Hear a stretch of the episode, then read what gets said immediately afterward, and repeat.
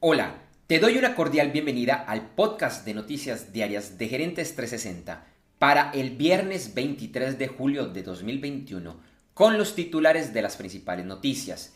Mi nombre es Andrés J. Gómez y vamos al resumen de las noticias.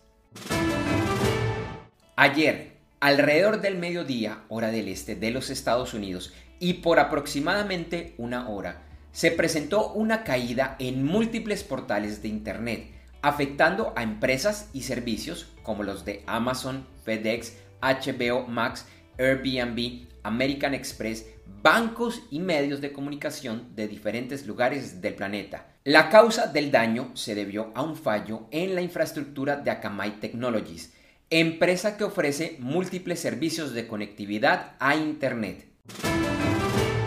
Casella, empresa proveedora de software con sede en Miami, Florida, que tuvo un ataque informático de ransomware a principio de mes, lo que afectó a cientos de sus clientes corporativos, informó que logró recuperar el acceso a los datos de sus clientes. Sin embargo, no se sabe cómo logró esto, incluyendo si pagó un rescate para poder tener acceso a los datos.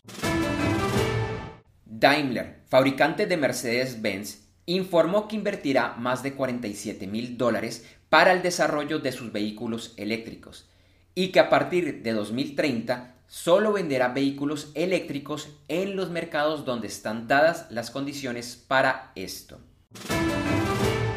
El Fondo Monetario Internacional, el FMI, elogió el manejo que ha tenido la Reserva Federal de Estados Unidos frente al COVID-19, pero advirtió que deben manejar y comunicar con mucha cautela el plan de retorno a la normalidad.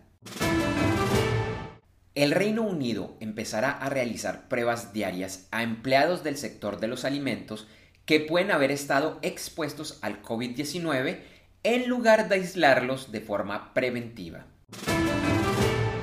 Chile empezará a vacunar a menores de 12 años contra el COVID-19 a partir de septiembre y a partir de lunes el país abrirá sus fronteras a residentes que deseen viajar al extranjero y que cuenten con el esquema completo de vacunación contra el coronavirus y una prueba PCR negativa realizada máximo 72 horas antes del viaje. El gobierno italiano anunció que empezará a solicitar certificados de vacunación o pruebas negativas de COVID-19 para realizar ciertas actividades sociales, como por ejemplo salir a comer. China se mostró sorprendida por los recientes anuncios de la Organización Mundial de la Salud en cuanto a que el COVID-19 pudo haber sido creado en un laboratorio y que ese país no había aportado suficiente información frente a los orígenes del virus. También se conoció que en China se está realizando una investigación en contra de la empresa creadora de la app de viajes compartidos Didi después de su oferta pública inicial, su IPO por sus siglas en inglés, en la Bolsa de Nueva York a principios de mes. Hay información de que las autoridades chinas impondrán a la empresa fuertes sanciones nunca antes vistas en el país, de carácter económico, así como en la forma como deberá operar a futuro. Twitter reportó ganancias en el segundo trimestre del año y ha sido su crecimiento más fuerte en siete años. En la jornada del jueves, los principales mercados accionarios acabaron al alza. En América cerraron con pérdidas los principales índices accionarios de Argentina, algunos de Canadá y de segundo nivel de Estados Unidos.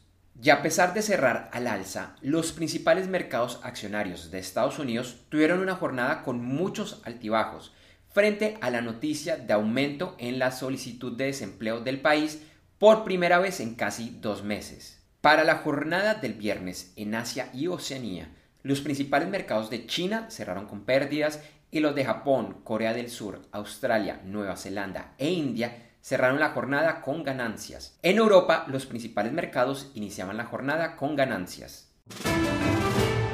Ayer el petróleo continuó subiendo su valor, quedando en el índice WTI a 71.70 dólares por barril y en el índice Brent a 73.60 dólares por barril. La onza de oro subió y se cotizó a 1.807.30 dólares. El precio del café está en aumento por heladas que están afectando la producción en Brasil. El café arábica llegó a 2 dólares por libra, su valor máximo desde 2014. En criptomonedas, el Bitcoin siguió aumentando de valor y al inicio de la jornada de hoy se cotizaba alrededor de 32.300 dólares. Ethereum también subió y se cotizaba alrededor de 2.050 dólares. Cerramos con las principales noticias de los deportes. Hoy es la ceremonia de apertura de los Juegos Olímpicos de Tokio, evento que se llevará a cabo en horas de la mañana de América y prácticamente sin público. Hoy un amplio número de competencias darán inicio y se empezarán a dar las primeras medallas. En este, el podcast de noticias diarias de Gerentes 360, estaremos informando a diario sobre los principales resultados y las competencias del día. Ayer reportamos que República de Guinea decidió a última hora cancelar su participación en estos Juegos, debido a preocupaciones frente al COVID-19. Horas después, funcionarios del país dijeron que habían reconsiderado su decisión y que finalmente enviarían a su delegación de deportistas a Tokio.